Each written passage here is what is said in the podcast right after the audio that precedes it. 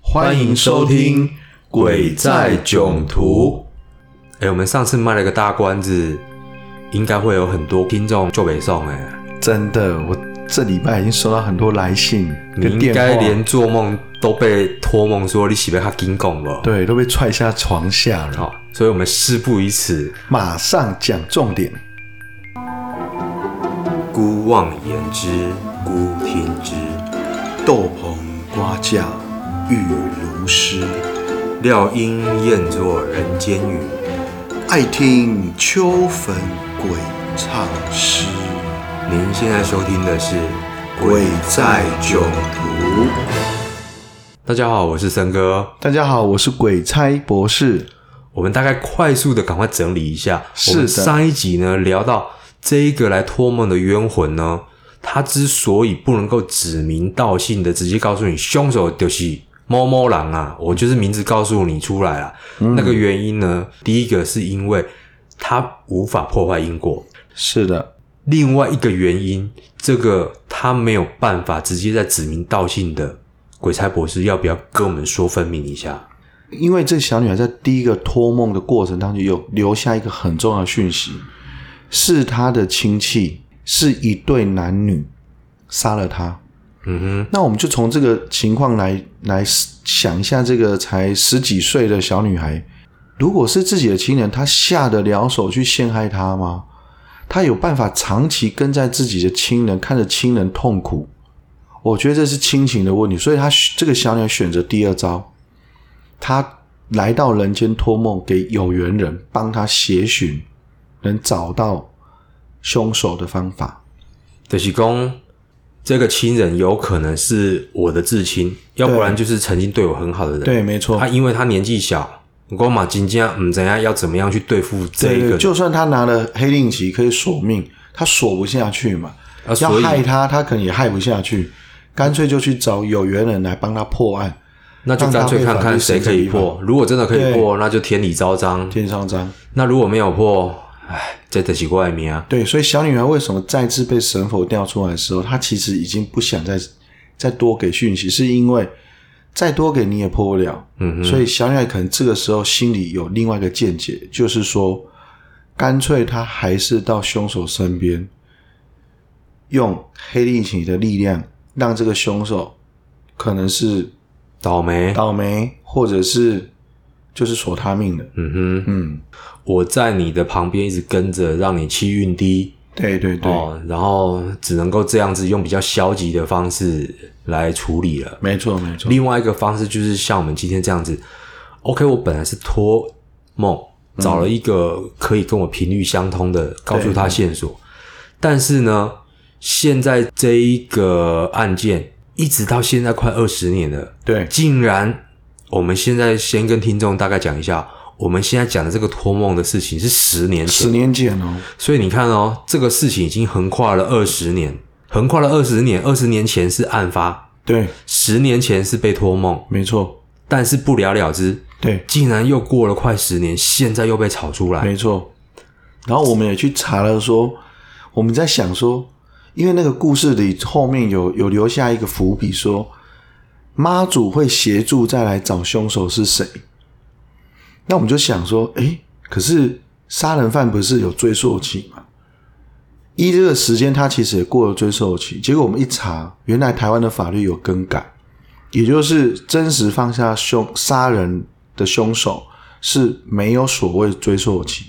对，这个在嗯二零一九年的时候，以前的这个法律追溯期哦，有三十年的期限、没错哦没错。但是现在呢，已经改成你如果这个命案哦造成了人命的伤亡，已经死掉了，对哦不止伤了哦，就是说你造成了人的死亡了，嗯，以洗不追溯期耶，对对对，你逃一辈子，只要被抓到，一样就是被抓到。没错没错，哦，还是要去负责任的。是的，所以等于是说，这个故事流传的越久，然后如果知道的人这个时候忽然蹦出来，嗯忽然灵光一闪，嗯，啊，金价破案啊，那这个人还是得要面对法律制裁，是甚的至有是的可能是因为一直这样讲，讲到受不了良心谴责，自己出来投案了，哎、妈，好可怜哦。也有可能啊。对，因为其实我们毕比竟较冤亲债主跟他那么久了，对，应该很衰啊。对我们很有可能是躲了那么久，或者是说我埋了这么久，我真的也累了，嗯嗯嗯嗯嗯，干脆出来对，哦。所以这个东西其实很多种，我们这边都不预设立场，是是我们是只是跟刚刚鬼差博士做个相呼应。他说：“诶，这个部分因为他有去问了妈祖，妈祖嗯也说我要帮忙。那或许这个帮忙不见得是说，呃，我真的指名道姓让这个人浮出来了。嗯，我是让这个线索继续流传下去。对对而另外一个就是说，我其实现在追溯期已经变无限期嗯了。然后、因为你看，这是二零一九年改的，对，那他去问的这个妈祖，其实是在十年嗯前。哦，所以运作一个法案过关 的，要运作蛮久的。也是运作蛮久的哈、嗯啊因为这个悬案，我觉得真的很悬。有兴趣的听众哦， 因为我可以们在上网搜寻一下，对上网搜寻一下这个，因为是最近的新闻，所以嗯对其实还蛮好查的。那回过头来哦，我有一些问题也要请教一下鬼差博士。好，我们刚刚有提到这个梦里面的梦境哦，是的，那你有遇过什么奇怪的个案，也是跟梦有关的吗？哎呦，我曾经有遇过一个哦，也是一个客人，他是来问我梦，他的梦境是这样，也是第一层，就是说他有一天他就梦到说他在一个他的老家哦，一个三合院里头，他在那边玩泥巴，那玩着玩着玩着，就突然间有一个爷爷来了。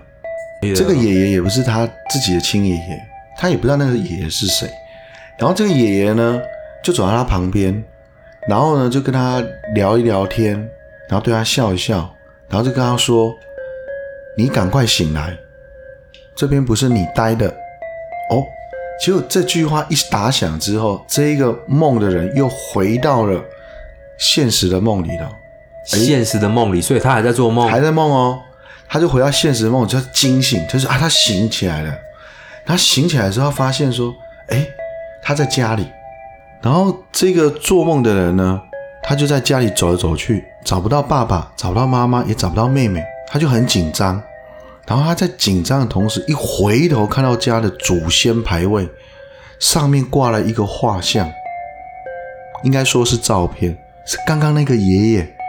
这时候他又吓到了，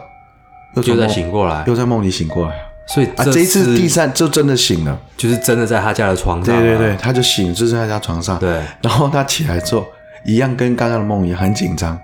开始去看家里爸爸妈妈、妹妹在不在。对，就一看，爸爸妈妈、妹妹也不在，然后他就更紧张了。赶快回头看一下祖先牌位他没有马上很赶，他想到这边已经是人了，哦，已经因为跟刚刚的梦中叮叮都咣啷太像了，结果他回头一看，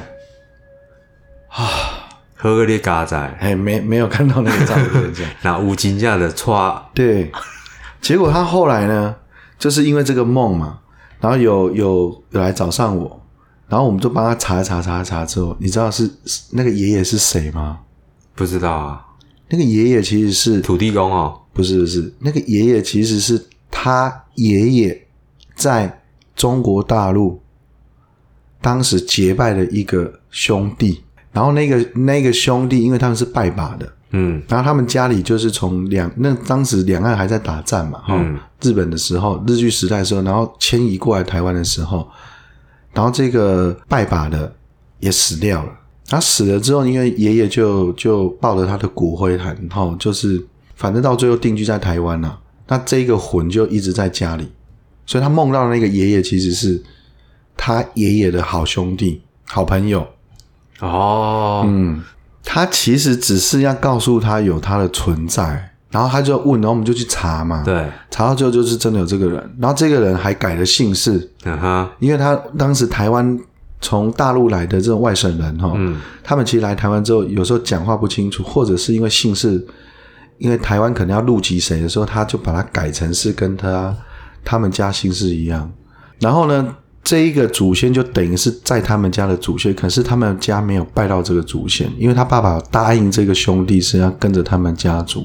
所以他是要跟他讲，就是说 l i b e r 搞白艺术这样，对，有点是要提醒他这件事而已。啊哈，嗯，因为他也回不去大陆那边了嘛，对啊，他也没有亲朋好友啊，他大也是陆那一边个也人啊、没有因人为拜他了。那时候从大陆过来很多才十四十五岁阿兵哥呢。哦，对啦，对啊，嗯，他来到台湾之后呢，有一些是没有娶，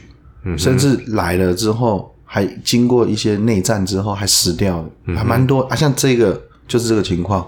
然后他爸爸就把他的骨灰就是一样是放在家主体头，可是因为没有誊写上去，因为后世人不知道这个人，嗯哼，嗯，其实一直以来我们人啊，其实都会做一些奇奇怪怪的梦。对好，那有一些人的梦很有趣，他可能在过了一阵子之后，他会在现实生活中遇到跟他梦里面很像的事情，对对对，这个也蛮常听然的，后你就会觉得就是，哎，我是不是有预知能力了呢？嗯，或者是说，忽然到了一个从来没去过的地方，然后说，哎，很熟悉，对不对？这不是跟我梦里面一样吗？对我还知道等一下进去里面，然后转个弯，然后会有什么东西。嗯，这个我的确有这样子的经验，也很多听众朋友应该有这样的经验。嗯嗯嗯。但是我觉得最可怕的莫过于那种真的发生噩耗的这一种，嗯，现实感。就是暗示型的梦，就预暗示你可能即将有灾难的梦，这个也也有蛮多人会梦到的。对这个以解梦大师来讲的话，会把它称之为暗示型的梦。对但是以真正在做梦的人，他会觉得，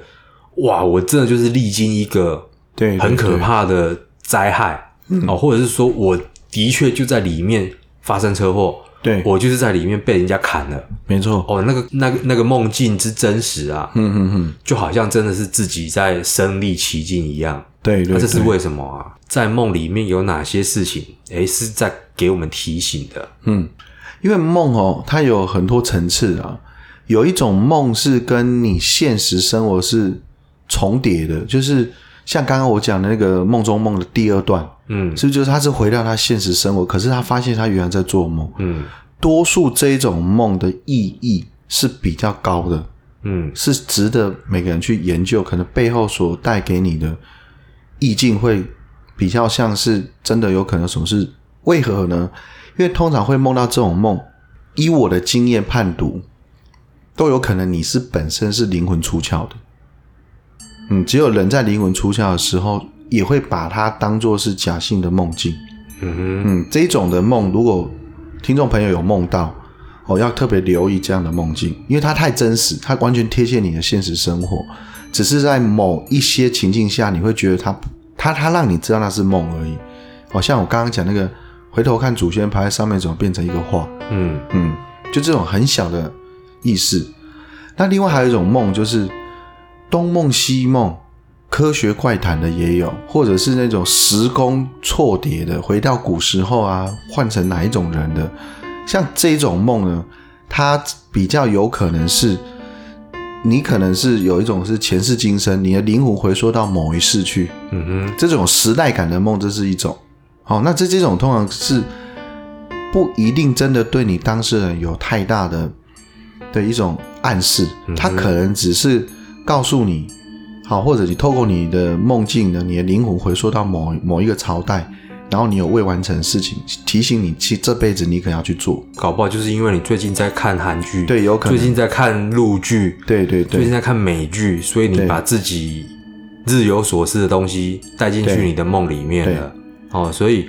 也不用太去在意说，嗯，我怎么穿古装，我怎么跟杨贵妃在床上对滚床单。嗯，哦，其实并不是表示你前一辈子是唐太宗对哦，不安那代际。对，像像刚刚讲的这种是比较像前世今生的东西。嗯那普遍性大家最常梦都是片段式的梦，嗯跟有一点点跟现实生活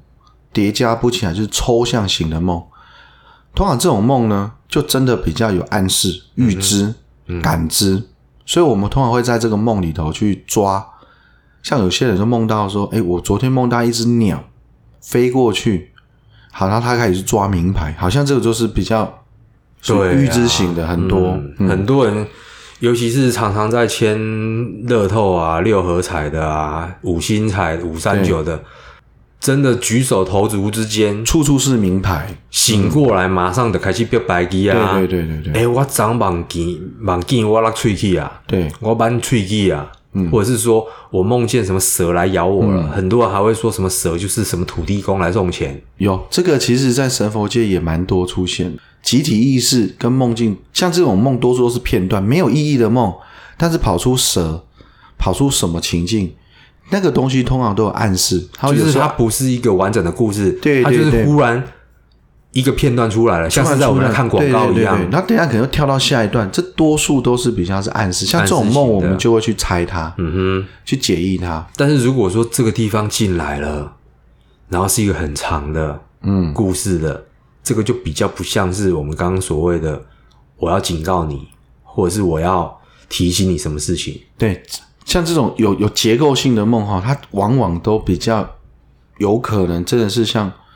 灵魂出窍去感知，或者是前世今生的讯息前世今生的东量西，对，嗯因为它太完整了。嗯，然后另外还有一种梦哦，是属于我们一般来讲，就是说反，就是说所谓我们一般讲梦，有一种叫反反境梦，就是你可能梦到破财，其实实际上你其实是赚钱赚钱的。这个在梦里头也蛮多，就是这种情况的梦也很多。就是梦跟现实相反相的反的反境梦就是，哎，你梦到了爸爸妈妈生病，可是实际上是爸爸妈妈很健康。可是像这种梦，在解梦学里头就会说，可能你梦到爸爸妈妈不好，是代表自己要不好。那这个经验里头其实是比较没有啦，多数我看到都是你梦到父母亲不好，反过来其实是父母亲其实不错。嗯哼，它比较像是反境的一种一种概念。那这个力量会不会传到自己本身不好？多数是没有的。但是梦还是蛮多层次的。那有一种人的梦就比较难去判断梦有没有价值性，就是长期都是在做梦，精神睡眠品质差的人，嗯哼，他本来就不容易睡着。嗯，所以他一真的进入睡眠之后，他很容易脑脑中会浮现很多影像，安达义讲的就是搞乒乓啊，搞命吗？嘿，有些人就是哦，躺下去之后，他没有办法一觉到天亮对对熟对睡，对他的脑子其实是一直在转对，的。像这像这种人的梦哦，